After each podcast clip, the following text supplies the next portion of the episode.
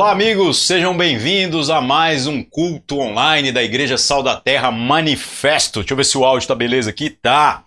Hoje é domingo 20 de junho de 2021. Estamos aqui trabalhando o nosso culto 100% voltado para o online, embora nós já retomamos as nossas atividades presenciais. Vou falar sobre isso já já, né? Sejam todos bem-vindos, todos aqueles que são da cidade de Uberlândia, que fazem parte de grupo de risco, ainda não retornaram ao culto presencial ou aqueles que são de fora, são de outras localidades e têm vindo ser igreja junto com a gente. É isso aí, galera. Sem mais enrolação, vamos para a temática de hoje. O que eu preparei para que a gente possa refletir aqui, estava é, discutindo com meu filho ao longo da semana o desafio que é a gente pegar o texto bíblico e às vezes trazer um tema, né? Um tema assim que tente abstrair o todo da, da ideia, sintetizar e aí apresentar isso de uma forma muito clara, né? E aí, é, os textos que nós vamos ler hoje fala a respeito do coração da gente, fala a respeito do entendimento da gente. Então, no final, nós precisamos assim pensar no qual é o centro da mensagem que o Senhor Jesus quer trazer para a nossa vida nas passagens que a gente vai estar tá estudando aqui. E o que a gente acabou chegando na conclusão, tanto no pequeno grupo quanto nas conversas que eu tive com meu filho, meu filho tem 10 anos, mas já participa ativamente, graças a Deus, pelo menos nessas discussões, né? É, um coração íntegro. Como nós podemos ter um coração aí que é íntegro? E quando eu, eu sugeri é, essa ideia do íntegro, né? Ele perguntou, ele falou assim, ah, mas o que, que é íntegro, né? E aí eu falei, poxa vida, é, integridade é uma coisa que é fácil de se perceber, mas é difícil de se explicar. A gente acabou tendo que ir na internet para procurar um dicionário e achar definições mais amplas, né? E há muitas definições que apontam para essa questão da integridade. E aí, compreendendo a integridade, nós vamos ver como isso se aplica no nosso coração. A integridade é a inteireza mesmo, é sobre um coração que não foi diluído, um coração que não foi contaminado, um coração é, que, que é honrado, que busca uma jornada, um caminho de honra. Então, será que o nosso coração é desse tipo, né? E, gente, é muito difícil essa luta mais do que talvez qualquer outra luta que você possa imaginar.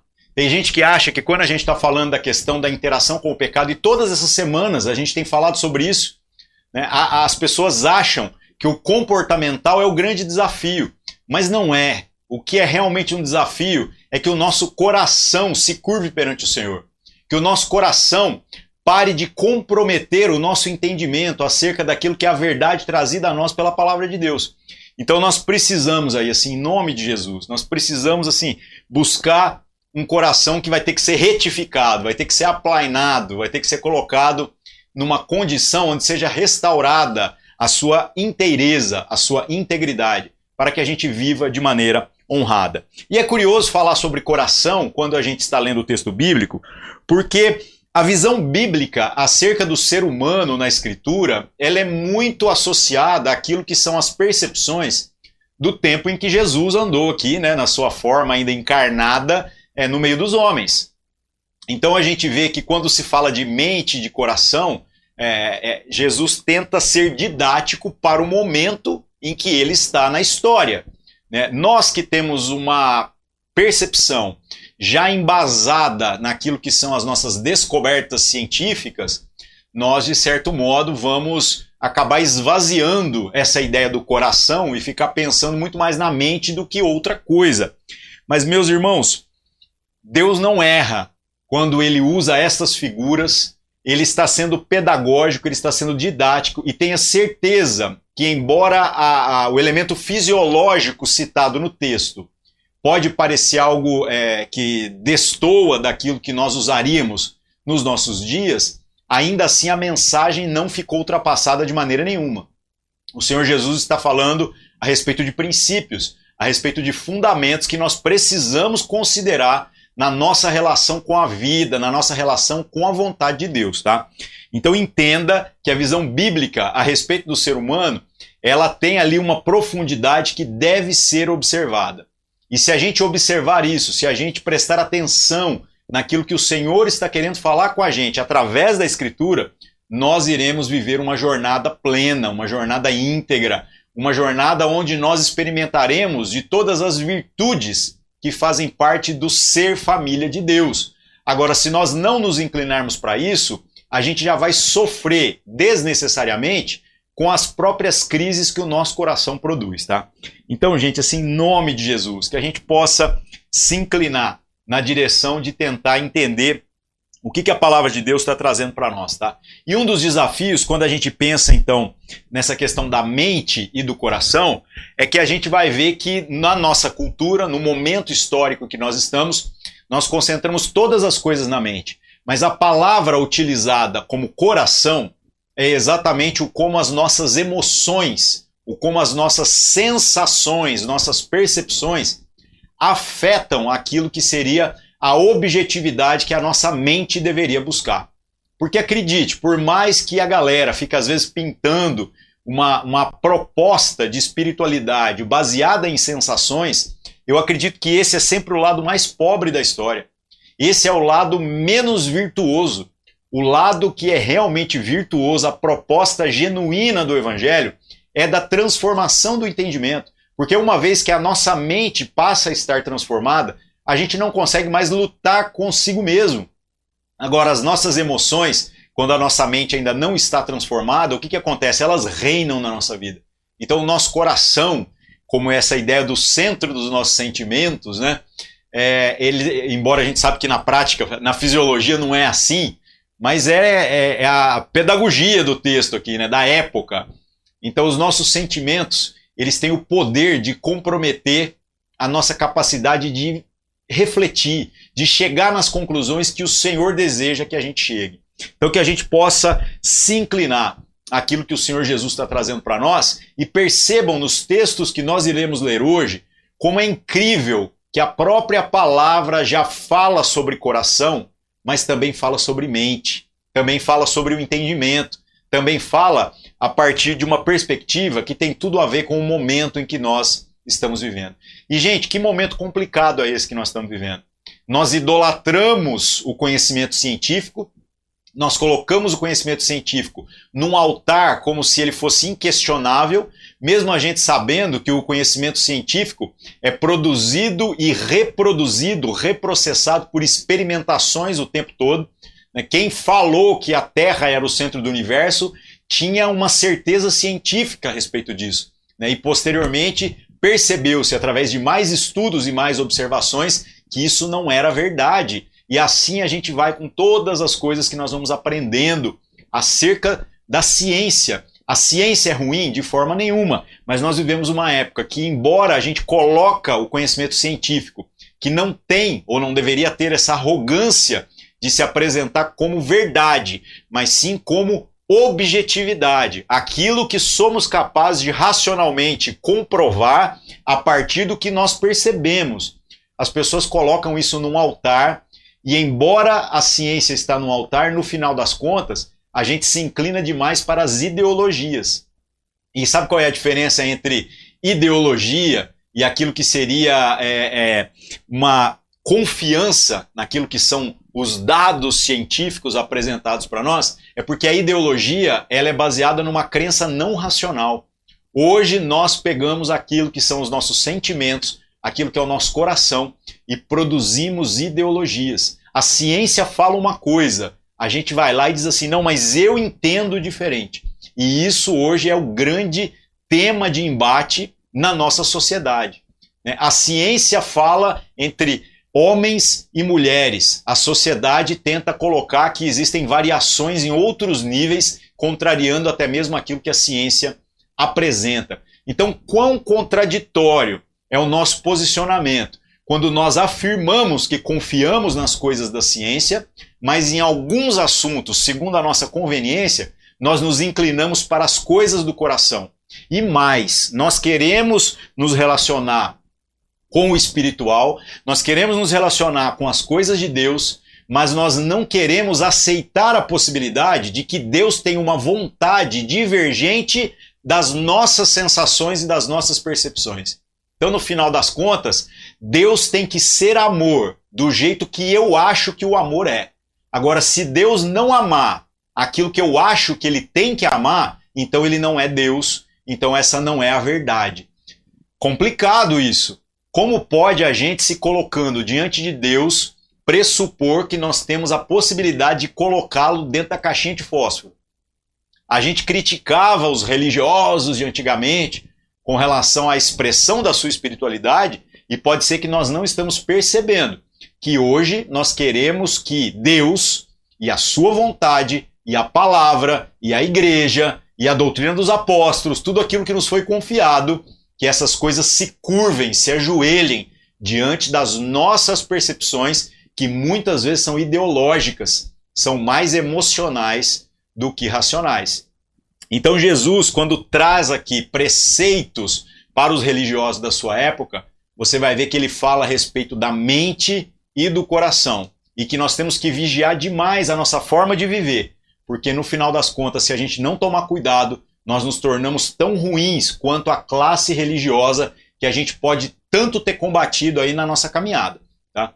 Eu tenho muito temor ao falar a respeito dos fariseus, dos mestres da lei no tempo de Jesus, com a hipocrisia de quando talvez eu, eu era ainda novo convertido e achava que os caras eram ruins. Os caras não eram ruins pela sua maneira de estudar a Escritura e a sua maneira de refletir na, na palavra e na vontade de Deus. Eles pregavam certo. O problema dessa classe religiosa é que pregando certo vivia errado. Isso é hipocrisia.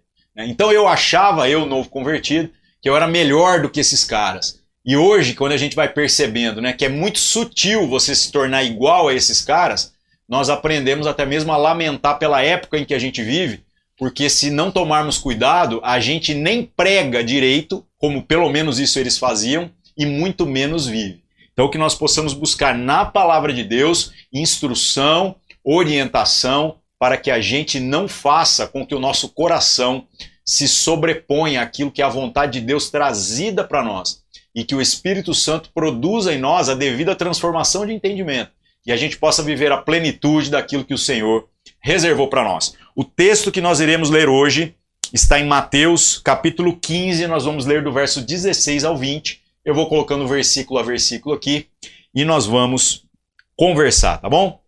Então Jesus fala a respeito dessa objetividade que nós precisamos buscar é, é, na nossa experiência com Deus, na nossa experiência com o divino. E o primeiro texto, Mateus capítulo 15, verso 16, diz assim: é Jesus começa o assunto. O contexto em que Jesus entra nesse assunto é o seguinte: os religiosos chegam para Jesus e diz assim: Ô seu Jesus, é, eu vejo que você cita ensinamentos até mesmo dos nossos mestres, porque muitas das falas de Jesus não eram necessariamente inéditas. Eram coisas que os próprios rabinos da época já haviam falado. Então você cita com muita propriedade aquilo que é coerente com a escritura. No entanto, nós também temos como hábito leis a respeito da higiene, e eu estou vendo que os seus discípulos não têm essa preocupação. Os seus discípulos, quando se reúnem, já vão pegando a comida. Não tinha Covid na época, né? Então já vão pegando a comida e vão comendo. Eles não lavam as mãos. E o lavar as mãos não era apenas uma questão de higiene, era uma questão já de um rito, algo que precisava ser feito muito mais com um fim religioso do que propriamente com um fim sanitário. E aí então Jesus vem e começa o seu discurso, onde ele bate de frente com relação a essas percepções. Ele diz: Então Jesus, porém, disse: Até vós mesmos estáis ainda sem entender. Então vamos parar aqui para mastigar esses poucos versículos para a gente ver a riqueza daquilo que o Senhor tem reservado para nós.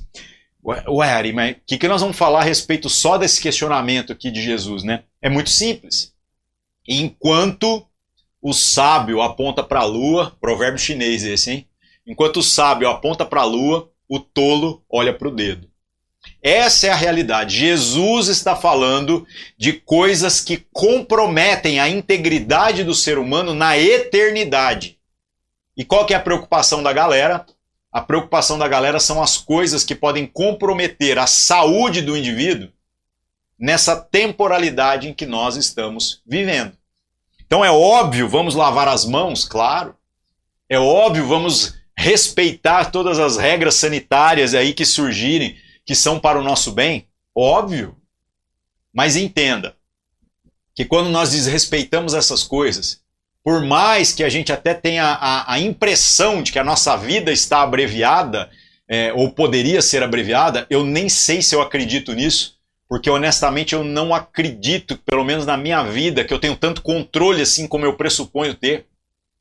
Então, embora a gente tenha esta percepção, a grande realidade é que a eternidade não pode ser comprometida. Se o Senhor é quem nos salvou, nós não temos o poder de nos tirarmos nem mesmo das mãos do nosso Deus.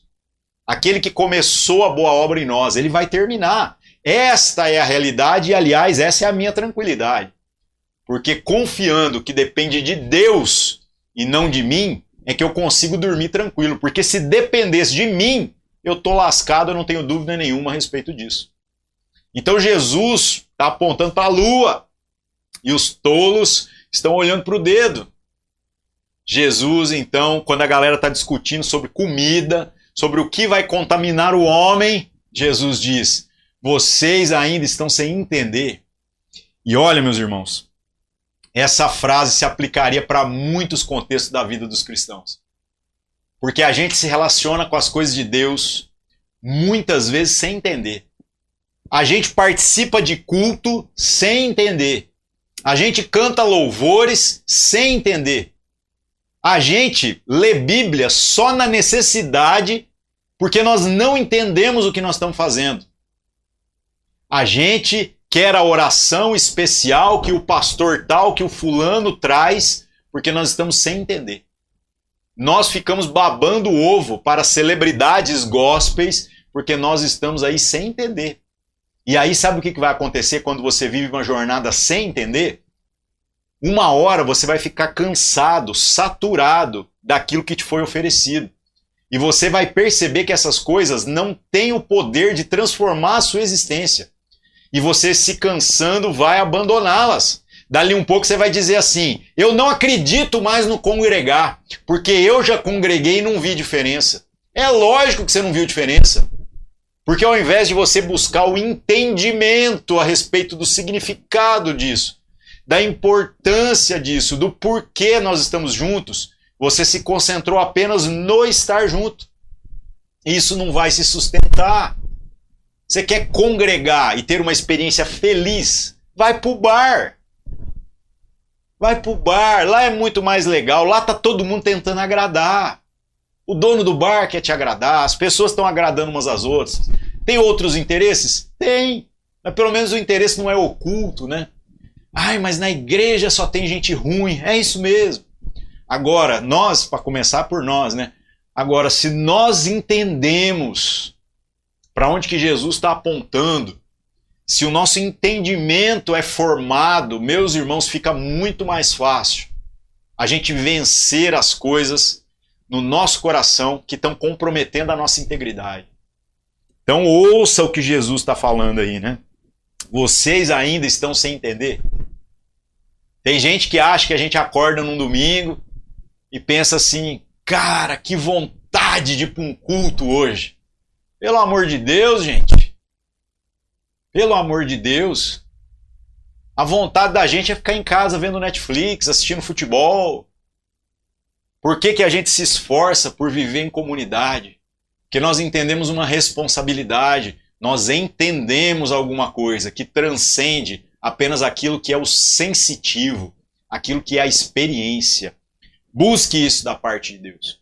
E por que, que a gente tem que buscar isso? Porque a jornada da religião é preocupada demais só com as práticas.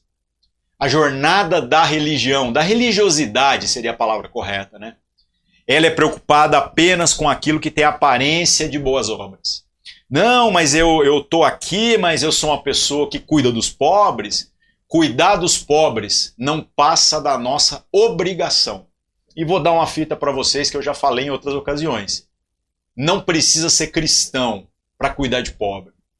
Não precisa ser cristão para ter sensibilidade humanitária. Não precisa. Ah, eu conheço pessoas de fora da igreja que têm um ótimo caráter. Ué, gente, nós não estamos na igreja para competir entre quem tem o melhor caráter. Aliás, se o cara tem esse caráter todo que vocês estão dizendo, né? A dele nem precisar de Deus, Eu, eu não acredito nisso, honestamente, né? Mas com certeza Jesus não veio para ele, não. Porque Jesus diz que veio para os doentes. Nós somos aqueles que têm o caráter que precisa de tratamento, né? Agora, Jesus está preocupado em melhorar o nosso caráter? Ou gerar um entendimento que vai se traduzir por uma prática transformada? É diferente. Então, que a gente pare de ficar se aprisionando nessas perspectivas daquilo que nós somos capazes de perceber, que nós somos capazes de sentir. Porque o nosso coração, quando a gente pratica o que nós acreditamos que seja boas obras, sabe o que, que acontece? Ele se anestesia para as coisas que um entendimento já construído, devidamente fundamentado na palavra, levaria a gente para viver. O, por exemplo, renunciar até mesmo ao controle que a gente tem sobre as boas obras que a gente pode fazer. E eu falo isso porque quando eu dou a esmola para o pobre, o pobre agradece a mim, né? Mas quando nós, como igreja, cuidamos do pobre, o pobre agradece a Deus. É diferente, porque não há uma pessoa física no meio daquela história. Está defendendo a pessoa jurídica? Não, estou de defendendo o conceito da igreja de Deus. Que glórias sejam dadas a Deus.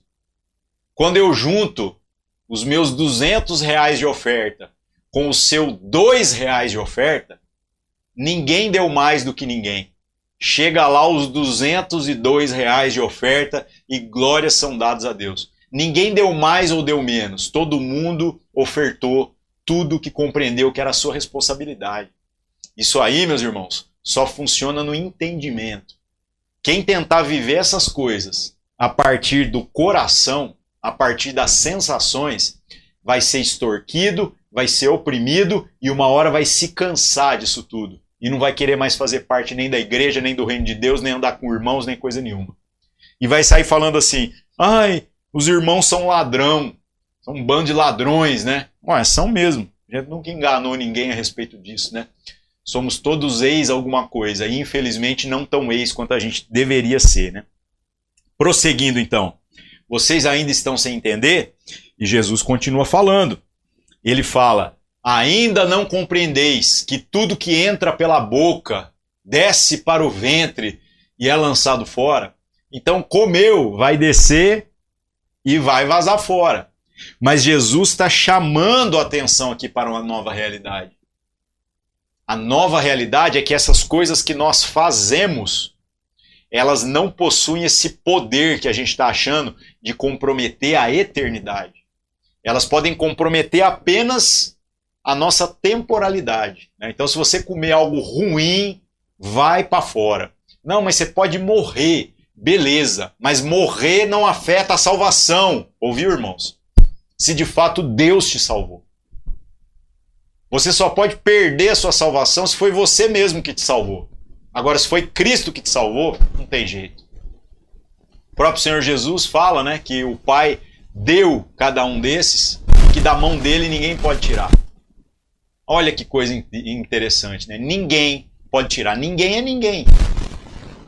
Então que você pare para refletir a respeito de como você tem vivido se você está concentrado em não se contaminar ou se você está concentrado em entender que às vezes as coisas que estão nos preocupando são secundárias. Não deixam de ter a sua importância, mas são secundárias. Há algo além disso que a gente deve inclinar o nosso coração. E o que, que é isso que Jesus está chamando a nossa atenção? Próximo versículo, Mateus 15, 18. Mas o que sai da boca procede do coração e isso contamina o homem. Olha o problema aqui. Jesus então está falando o seguinte: que as nossas práticas, porque o falar, o fazer com que a nossa boca professe algo, é fazer, é expressar, está mais associado àquilo que é a nossa interação prática com a vida do que propriamente uma, um esforço por traduzir um ser, um entendimento a respeito do que somos. Essa é a questão. Então, gente, o que, que acaba acontecendo aqui nessa história? Acaba acontecendo que a gente não percebe que, como as nossas práticas estão contaminadas, elas se tornam também contagiosas por conta daquilo que há no nosso coração, por conta daquilo que há no nosso interior. Presta atenção nisso. Como as coisas que nós praticamos, mesmo que sejam cercadas de boas intenções, estão contaminadas, elas se tornam contagiosas. A gente não apenas vive uma vida aquém daquilo que o Senhor deseja, no entendimento, nessa transformação que faz com que agora tudo seja novo e a gente abençoe o mundo, como a gente se torna exatamente o problema do mundo. Essa é a crise da espiritualidade viciada, da espiritualidade que está destituída do entendimento e faz com que o coração, e o nosso coração é ruim, gente o nosso coração é a coisa mais difícil de se curvar diante de Deus. Não, mas eu, eu me converti porque eu fui lá e confessei Jesus como meu Senhor e Salvador. Aceitei Jesus, como dizem por aí, né? A gente se esquece quem que aceitou quem, né? E quem que tá fazendo favor para quem. Mas beleza. E aí isso tem poder, né? É mesmo? É fácil falar, eu sou de Jesus. Difícil é o nosso coração se ajoelhar diante do Senhor Jesus e renunciar a si mesmo. Então isso é uma luta, é uma luta na, na jornada de todos nós. E Jesus continua. A gente chega então, verso 19 e 20. Vamos lá. Opa! Aqui. Porque do coração procedem os maus pensamentos, mortes, adultérios, fornicação, furtos, falsos testemunhos e blasfêmias. São estas coisas que contaminam o homem. Mas o comer sem lavar as mãos, isso não contamina o homem. Ué, gente, mas o que, que Jesus está falando aqui? Jesus está então falando a respeito de um monte de coisa do fazer e fala que tudo isso procede do coração. Procede de quando nós nos tornamos escravos dos sentimentos. Nos tornamos escravos das sensações, das percepções. Eu não estou dizendo, viu, meus irmãos, que nós estamos abraçando o estoicismo aqui, aquela filosofia que diz: não sinta nada, seja um, uma pedra de gelo, pelo amor de Deus. Jesus chorou em compaixão por pessoas que choravam em luto. Então nós não estamos aqui falando sobre se tornar insensível, muito pelo contrário. A nossa sensibilidade é que deveria trazer a nós, então, a plena consciência das nossas limitações. E então a gente entender que nós não estamos necessariamente um problema é, é, relacionado ao que nós fazemos. Nós estamos com problemas com relação àquilo que é o nosso coração, aquilo que o nosso entendimento não consegue alcançar, porque o nosso coração está atrapalhando. Tem se tornado uma pedra de tropeço para nós. A pergunta que a gente tem que se fazer é: a cura para o nosso coração? A cura. O que que Deus pode fazer para mudar o meu coração? E se a gente souber fazer essas perguntas, nós iremos obter as respostas nessa caminhada. Agora, quem não sabe fazer a pergunta certa, ainda que trombe com a resposta certa, isso não vai fazer sentido nenhum para ninguém. Então, em nome de Jesus, meus irmãos, que a gente possa refletir que o nosso problema, então, são os maus pensamentos, são consequências dos nossos sentimentos. Mortes, às vezes a gente quer matar as pessoas. Adultérios, fornicação, furtos, falsos testemunhos, blasfêmias. Gente, eu não consigo entender, honestamente. Falamos sobre isso na segunda-feira, no nosso pequeno grupo. Eu não consigo entender como é que Jesus, sabendo tudo que sabia, consegue conviver com Pedro, com Judas Iscariotes, os caras, na minha opinião, que é às vezes os mais difíceis ali, né? Sabendo o coração dos caras e não tendo falsidade, sendo misericordioso, compassivo, cheio de compaixão, mas não tendo falsidade. Porque eu confesso para vocês que a minha vontade às vezes seria de matar esses dois caras. Um que vai te trair, o outro que você sabe que vai negar. Como que Jesus consegue dar a eles o mesmo afeto, a mesma palavra, o mesmo carinho que dá para todos os demais? Isso é um mistério. Como pode Jesus não revirar os olhos quando ele escuta essa turma falando as besteiras que fala? Então o coração tem cura. O remédio é o evangelho. enquanto nós tomamos desse remédio, nós estamos curados. O dia que nós paramos de tomar esse remédio, o velho homem grita e reaparece com todas as suas forças. Complicado. Aí então surgem todas essas coisas aqui. Então nós estamos vivendo de que maneira? Inclinados para aquilo que é a ação do Espírito, uma espiritualidade que busca formar um entendimento biblicamente correto, alinhado com a vontade de Deus, com o esforço de Cristo Jesus manifesto em toda a sua jornada? Ou nós estamos aqui tentando distorcer a vontade de Deus para ficar mais fácil para nós? Cuidado.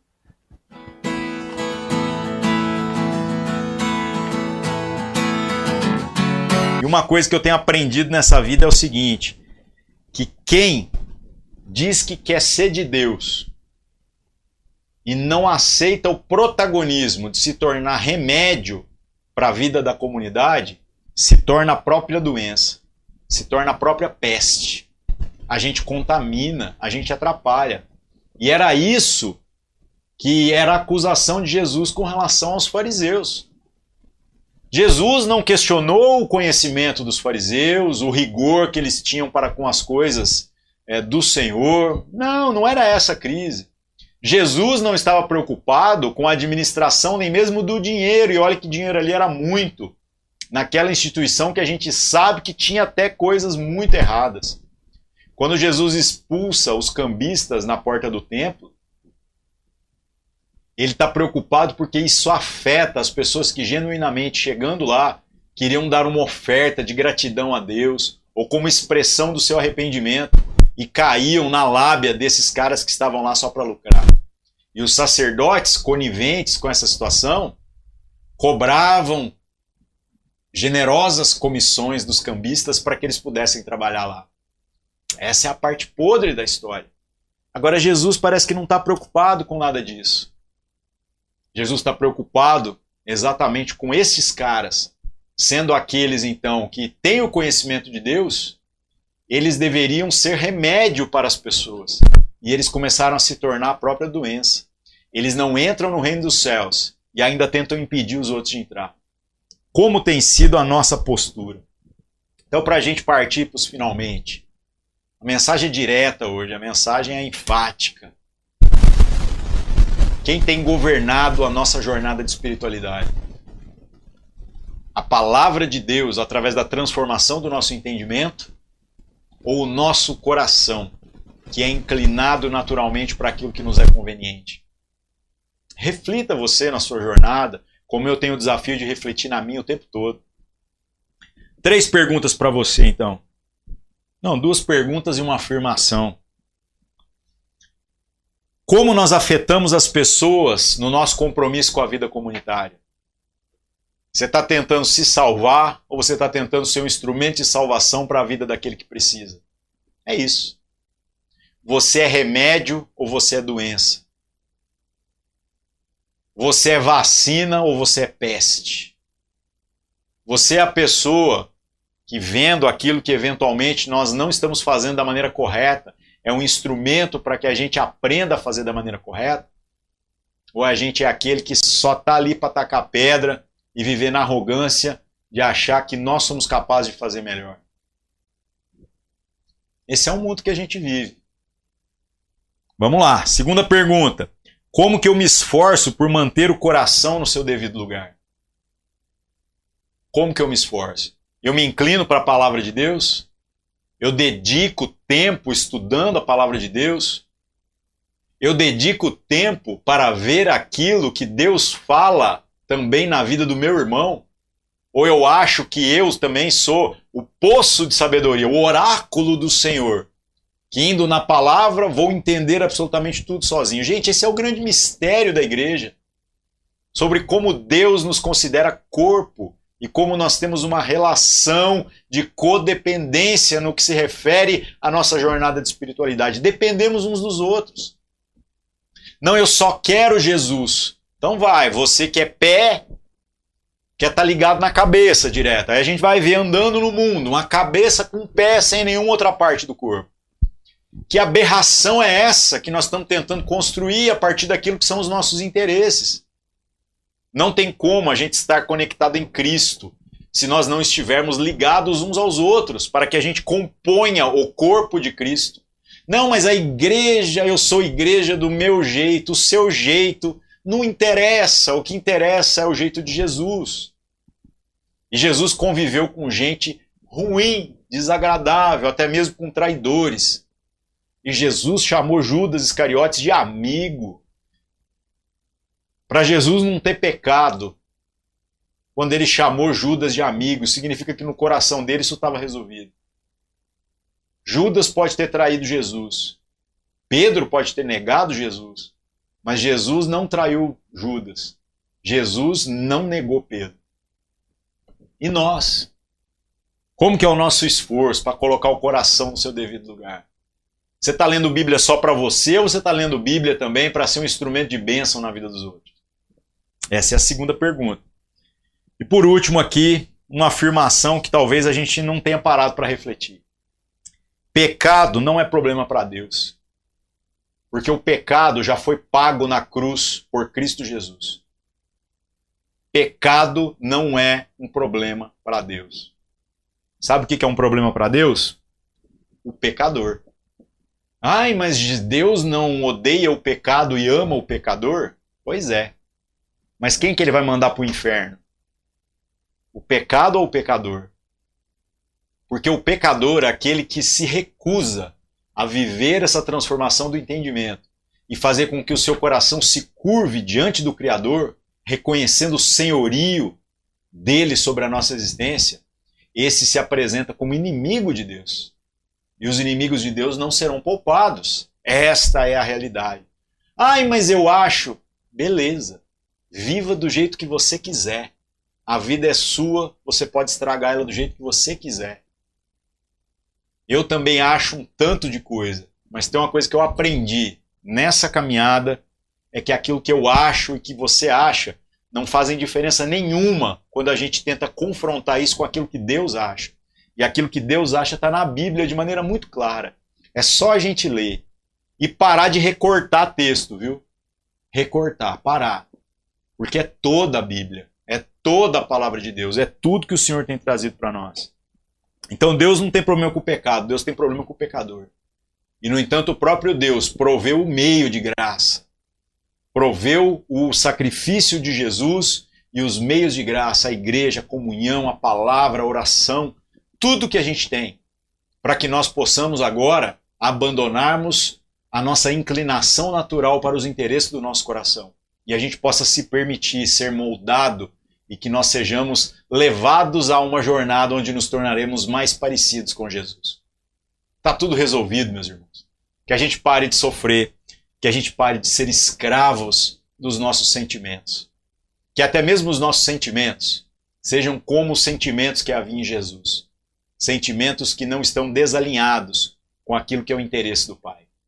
Jesus, às vésperas da crucificação, quando diz: Pai, se possível, passa esse cálice, me livra dessa.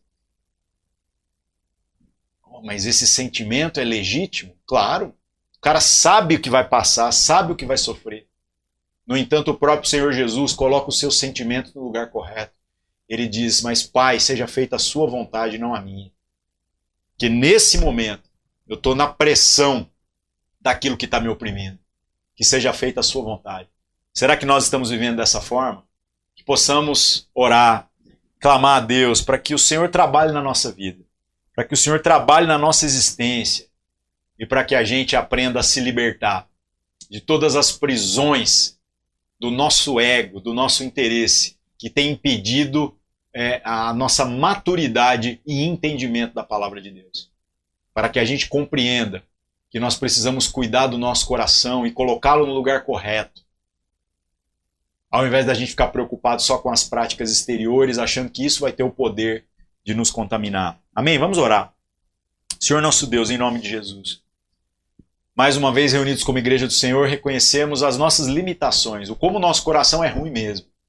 E ainda assim o Senhor faz coisas tão extraordinárias com pessoas tão limitadas quanto cada um de nós. Senhor, perdoa os nossos pecados como já tem perdoado, como já perdoou na cruz do seu filho Jesus mas nos ensina a sermos empenhados em cuidarmos do nosso coração e a inclinarmos o nosso coração para a Sua vontade, para a Sua palavra, para aquilo que o Senhor, através da Tua igreja, tem trazido para nós aí ao longo desses dois mil anos de história, para que nós não sejamos aqueles que assumam a jornada da arrogância, onde a gente acha que vai conseguir agradar o Senhor não do jeito que o Senhor quer, mas do jeito que nós queremos. Cura-nos, Senhor. Liberta-nos da escravidão do nosso próprio coração. E completa em nós essa obra de transformação do entendimento que o Teu Espírito tem trabalhado em nós. Assim oramos e agradecemos, confiantes que o Senhor completará a boa obra que tem começado. Em nome, de seu, em nome do Seu Filho Jesus, nós oramos e agradecemos. Amém. É isso aí, meus irmãos. Uma boa semana para todos vocês. Deus abençoe. Nos vemos aí nos nossos pequenos grupos ao longo da semana e no próximo domingo, sempre aqui às 17 horas. Beleza? É isso aí. Até mais. Tchau.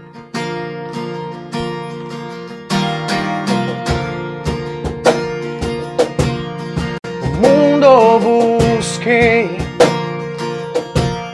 mas andei vazio. Não existe tesouro, forma ou valor que vai me encher. Então vem o Senhor, trazendo nova vida. E a cada desejo está satisfeito em seu amor. Não há nada, nada melhor, não há nada, nada melhor, não há nada, nada melhor que meu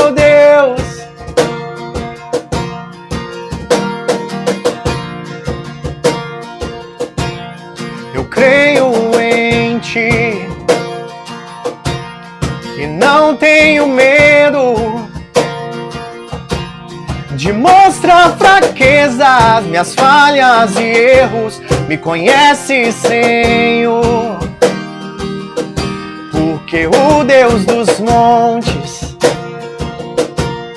é o Deus dos vales. Não existe lugar que a graça e o amor não possam me achar. Não há nada, melhor, não há nada, nada melhor, não há nada, nada melhor que meu Deus, não há nada, não há nada, nada melhor, não há nada, nada melhor, não há nada. Nada melhor que meu Deus.